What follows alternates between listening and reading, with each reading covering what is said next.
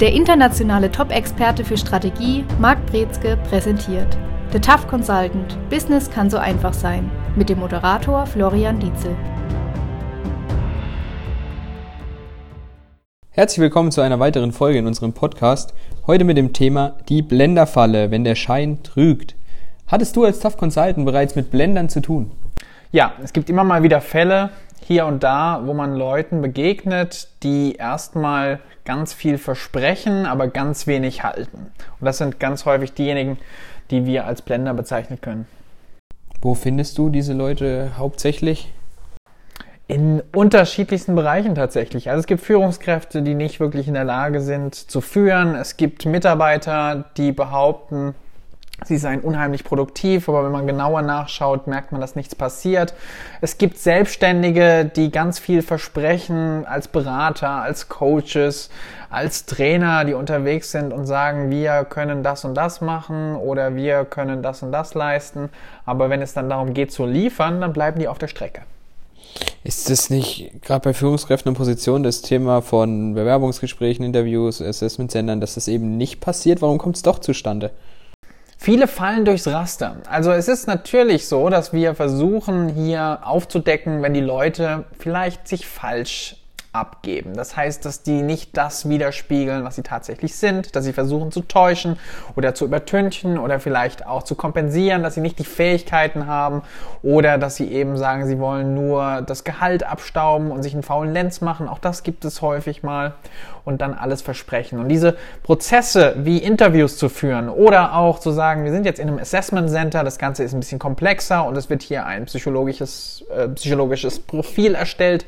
In solchen Situationen kann es durchaus sein, dass wir die meisten auch tatsächlich ertappen. Also, dass wir hier ein ganz gutes Raster haben, wodurch jemand kaum fallen kann. Aber es gibt eben doch Leute, die gerade darin wieder glänzen. Also, die in solchen Situationen hervorragend wirken und gerade diesen Blendeffekt haben, dass die hier alles überstrahlen.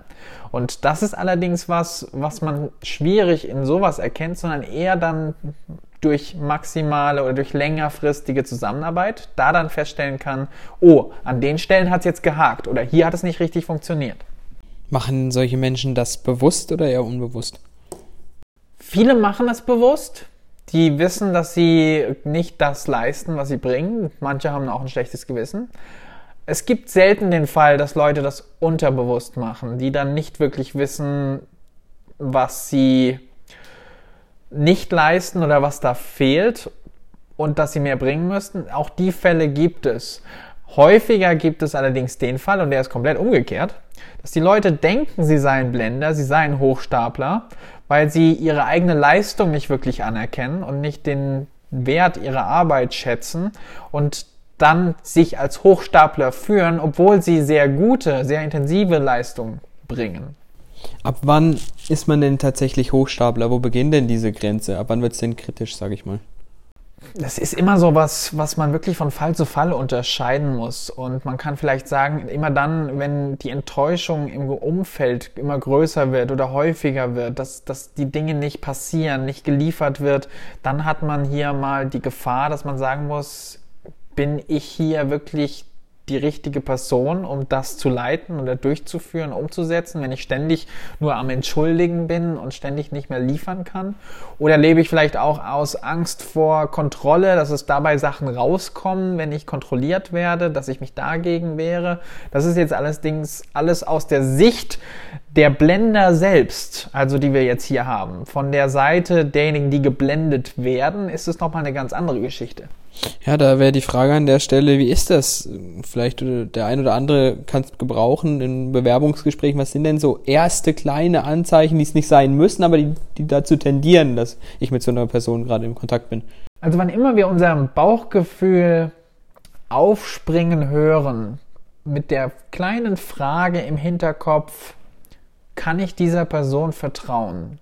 Wenn die Person vielleicht sehr viel verspricht, und, und ich mich frage, kann die Person das wirklich halten? Vielleicht auch so eine kleine, ich will nicht sagen Arroganz, aber durchaus vielleicht so eine Tendenz zum Angebertum hat. Wenn ich das erkenne, dann gehen bei mir erste Warnsignale an. Das heißt aber nicht, dass hier tatsächlich jemand vor mir sitzt, ähm, eine Person, die nicht weiß, was sie tut oder nicht doch das liefern kann.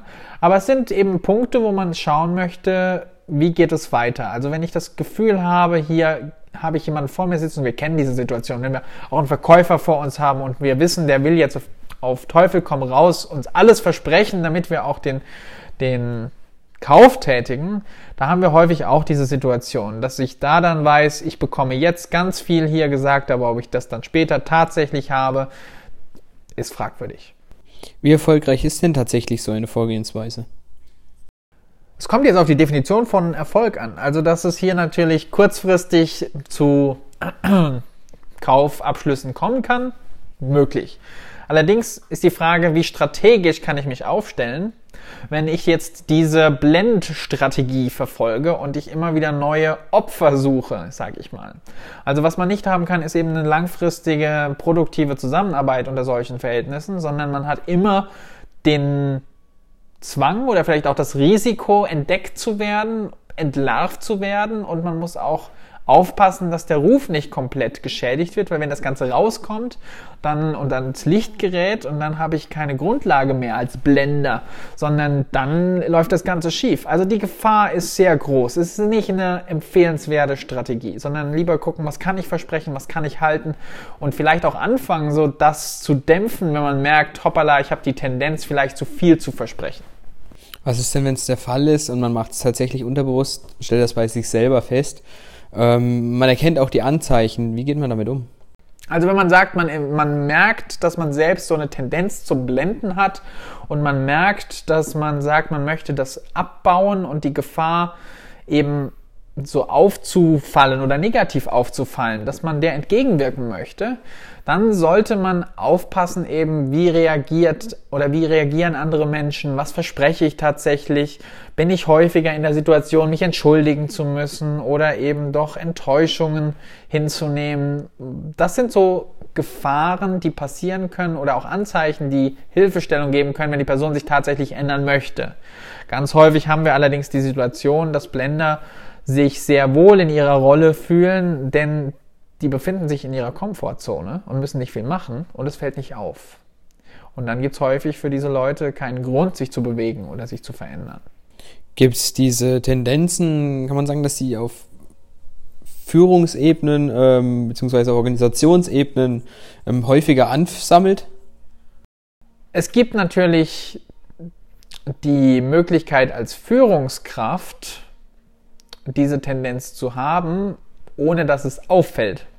Das heißt, in Organisationen, wo das Ganze nicht kontrolliert wird, ist es einfacher, wenn ich eben freier bin und mehr Spielraum habe, dass da die Person, wenn die diese Tendenzen hat, als Blender zu agieren, dass die dann sagt, ich kann mir hier einen Faulenz machen. Also je freier die Arbeitsweise, umso einfacher ist es tatsächlich zu blenden. Richtig. Allerdings kommt es auch dann darauf an, was heißt denn Kontrolle? Kontrolle heißt ja nicht immer nur, dass ich die Ergebnisse mir angucke und kontrolliere oder auch genau nebendran stehe, wie jemand arbeitet, sondern auch, wenn ich mit einer Person interagiere. Wie, wie ist die Person drauf? Wie erlebe ich die? Das sind viele Anzeichen, die mir helfen können zu verstehen, wie tickt die Person und habe ich es hier vielleicht mit jemandem zu tun, der oder die nicht gerne arbeitet.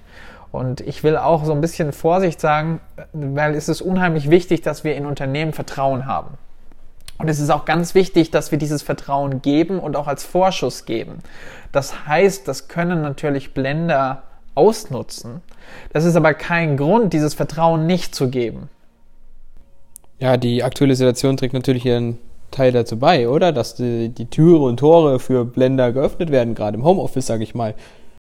Ja, Allerdings gibt es da noch eine andere ja, Linie, die man sich angucken kann. Und zwar haben wir auf der einen Seite natürlich die Möglichkeit, Leute haben jetzt die Möglichkeit, sich komplett frei zu bewegen und komplett ohne Kontrolle den Tag zu verbringen. Und es spielt keine Rolle, spielt fast keine Rolle, muss man da in Anführungszeichen sagen, dass ob sie jetzt Netflix anhaben oder ob sie tatsächlich irgendwelche Arbeiten am Schreibtisch verrichten. Das kann man nicht kontrollieren in dem Sinne, wie man das eben vorher im Büro vielleicht kontrolliert hat, wo vielleicht auch die Stimmung eine andere ist zum Thema Arbeit. Aber was noch viel gravierender ist, ist, es gibt ganz viele Menschen, die sind nicht hundertprozentig gut in der Lage, die haben einfach das Skillset noch nicht, sich ihre eigene Arbeit selbst zu strukturieren und unter diesen Bedingungen zu arbeiten. Wenn die Leute morgens ins Büro kommen und dann ist das Team da, alle sind auf Produktivität gebürstet, da ist der Chef, der hat Ansprüche, wir haben gemeinsame Ziele, wir haben einen Zusammenhalt, wir haben eine Motivation und das Ganze geht ab. Und dann haben wir dieses Gefühl, jetzt wird was gemacht, jetzt wollen wir gucken, wie weit kommen wir. Zur ersten Pause wollen wir schon mal die ersten Erfolge berichten. Da habe ich eine ganz andere Fahrt, als wenn morgens um neun der Wecker klingelt und ich die Kaffeemaschine anmache und ich eigentlich schon im Büro bin. Und diese, diese Veränderung im Kopf herbeizuführen, allein der Arbeitsweg, allein die Motivation, rauszugehen, die anderen zu treffen und zu sagen, wir haben ein gemeinsames Ziel hier vor uns das ist schon was anderes. Und diese, diese Fähigkeit, sich das selbst zu geben, diese Struktur beizubehalten und auch dieses Mindset beizubehalten und sich zu geben, das ist was, was gar nicht so häufig vorkommt und was auch nicht wirklich beigebracht wurde. Und das ist jetzt aber ganz notwendig. Und eben die Leute, die es besser können, können auch besser im Homeoffice agieren. Und es gibt diejenigen, die es weniger gut können. Und am besten läuft es dann, wenn die Leute sich mit den Zielen identifizieren, unabhängig davon, wo sie sich befinden. Also kann es sein, dass Leute, die aktuell damit vielleicht ein bisschen überfordert sind, das im Kopf umzuschalten, wie du es gerade so schön beschrieben hast, dass das zu Hause auch der Arbeitsplatz ist, dass die vielleicht auch in gewisser Weise in die Blenderrolle geschoben werden, ohne dass sie es wollen und sich beziehungsweise sich dann rechtfertigen, weil sie einfach mit der Situation nicht klarkommen. Richtig. Und da wollen wir vielleicht auch sogar ein bisschen aufpassen, dass wir diesen Blender-Begriff nicht viel zu früh verwenden. Weil es gibt die narzisstisch veranlagten Menschen, die davon leben, zu täuschen und versuchen zu betrügen und zu verschleiern, was sie eigentlich leisten und dass sie nichts leisten. Und es gibt auch Leute, die wissen nicht, wie sie ihre eigene Motivation unter bestimmten Situationen anzapfen, wie die eigene Psychologie funktioniert, die eigentlich Unterstützung brauchen vom Office, von Führungskräften, dass sie wieder in diesen Modus reinkommen. Die sitzen nicht zu Hause böswillig nichts tuend, weil sie nicht wollen, die würden sehr gerne arbeiten, aber es gibt diesen inneren Widerstand. Es gibt diese inneren Konflikte, die davon abhalten, sich hinzusetzen und die Arbeit zu machen. Und da gibt es aber vor allen Dingen Nachholbedarf für die Führungskräfte, hier nachzulegen und zu zeigen und zu schauen, wie können wir hier unterstützen, dass die Leute doch vorankommen. Angenommen, ich habe eine Führungskraft, Blender durch und durch. Welche Auswirkungen kann das auf das Unternehmen sowohl intern als auch extern haben? Das kann dazu führen, dass die Mitarbeiter Mord und Totschlag anfangen. Also mit anderen Worten, es kann sein, dass die anfangen, Intrigen zu spinnen. Dann geht es um die, ja, vielleicht die Beförderung, die ansteht. Es gibt vielleicht die Frage Gehaltserhöhung, wer kriegt wie was. Und dann gehen diese Spielchen los, dass das ganze Arbeitsklima toxisch werden kann.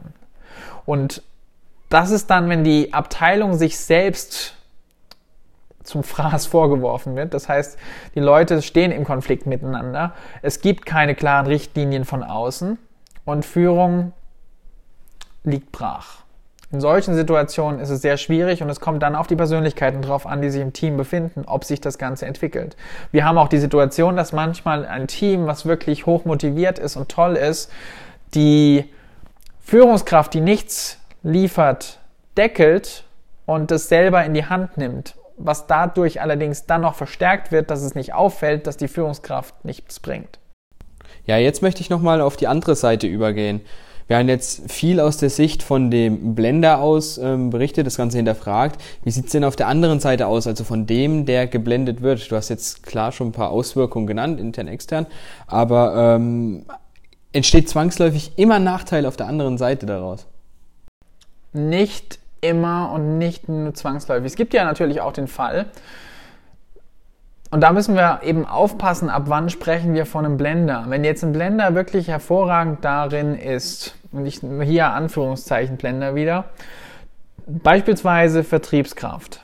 Und die Person ist hervorragend darin, Dinge zu präsentieren, glaubhaft rüberzubringen und dann auch Abschlüsse zu generieren Das kann dann kritisch werden, wenn hier Sachen versprochen werden, die die Company nicht einhalten kann. Also beispielsweise Produkte oder Features, die nicht wirklich lieferbar oder durchführbar sind. Das ist sehr kritisch und dann ist ein Erfolg langfristig ausgeschlossen.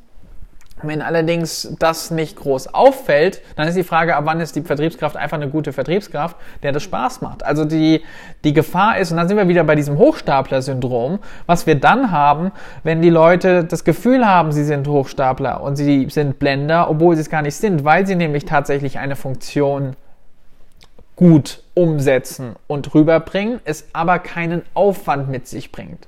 Wir haben so dieses Paradigma bei uns im Kopf, dass gute Leistung anstrengend sein muss. Dass es harte Arbeit erfordert, erfolgreich zu sein. Und solange wir dieses Paradigma nicht aus unserem Kopf rauskriegen, haben wir die Schwierigkeit, dass wir auch leicht von der Hand gehende Arbeit als wertig anerkennen. No pain, no gain ist so der klassische Satz, der ganz vielen Leuten im Hinterkopf immer noch zu viel Bedeutung hat. Und wenn wir aber sagen, wir brauchen diese, diesen Ansatz nicht, sondern Arbeit und Leistung kann auf höchstem Niveau einfach sein und Spaß machen, dann haben wir vielleicht sogar eine neue Bedeutung von diesem Blender-Begriff, wobei wir aufpassen wollen. Blender sind diejenigen, die uns mutwillig täuschen. Und wenn wir das genauso definieren, die uns manipulieren, die uns in die Irre führen, die vielleicht uns Dinge versprechen, die sie nicht halten können, also die uns grob gesagt anlügen. Dann können wir Blender relativ schnell, relativ gut einordnen. Und jeder, der schon mal enttäuscht wurde, getäuscht wurde, belogen und betrogen wurde, weiß, wie es sich anfühlt, wenn man einer Person nicht mehr Vertrauen schenken kann. Und noch schlimmer ist es, wenn dadurch insgesamt an der eigenen Fähigkeit gezweifelt wird, Menschen zu erkennen und eine Verbindung aufzubauen. Weil das kann wirklich Klüfte in Menschen hervorrufen, die dann dazu führen, dass die niemandem mehr trauen. Das macht Menschen kaputt. Und das ist was, wo man wirklich aufpassen muss und auch dagegen vorgehen muss, wenn man erkennt, dass hier jemand vor einem steht, der ein, zwei, dreimal nicht das eigene Wort gehalten hat, dass man hier aufpasst, kann ich der Person noch trauen. Das heißt aber nicht, dass ich nicht allen Menschen noch trauen kann.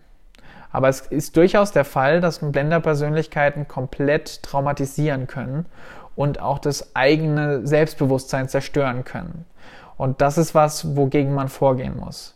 Auf der anderen Seite muss man aber auch wissen, dass eben dass es eben diese feine Grenze gibt zwischen dem, wo wir sagen, das sind Blender, denen kann man wirklich nicht trauen. Und es gibt Menschen, die halten sich für Blender oder halten sich für Hochstapler, weil sie auch ein mangelndes Selbstbewusstsein haben. Ja, ähm, ich denke, das ist ein kritischer Punkt, wie du, den du angesprochen hast, denn dieses Selbst, die Arbeit nicht wertschätzen, weil es einfach so locker flockig, sag ich mal, von der Hand geht. Ab wann sollte man denn die Arbeit wertschätzen, die eigene Arbeit, um sich vielleicht ein bisschen auch zu pushen, aber nicht gleich arrogant zu wirken? Wenn man gutes Feedback bekommt, also die, das Feedback und auch die Resultate, die man bekommt, nicht, dass man sich abhängig macht von der Meinung anderen, das ist nicht, was ich meine. Aber wenn ich sage, ich merke, dass das, was ich mache, einen Nutzen bringt, dass andere davon profitieren, Vielleicht auch, dass es Feedback verbal gibt, aber nicht unbedingt geben muss. Das kann ein sehr effektiver Faktor sein. Und das kann unterschiedlich sein. Das heißt nicht unbedingt, dass ich jetzt meine Arbeit beim Kunden erleben muss, wie die dort wirklich Nutzen bringt. Aber es kann schon sein, dass meine Führungskraft sagt, das ist sinnvoll. Es kann sein, dass eine andere Abteilung damit weiterarbeiten kann. Auch das ist schon mal wertvoll. Aber es muss etwas sein, von dem man eben weiß, es bringt einen Mehrwert.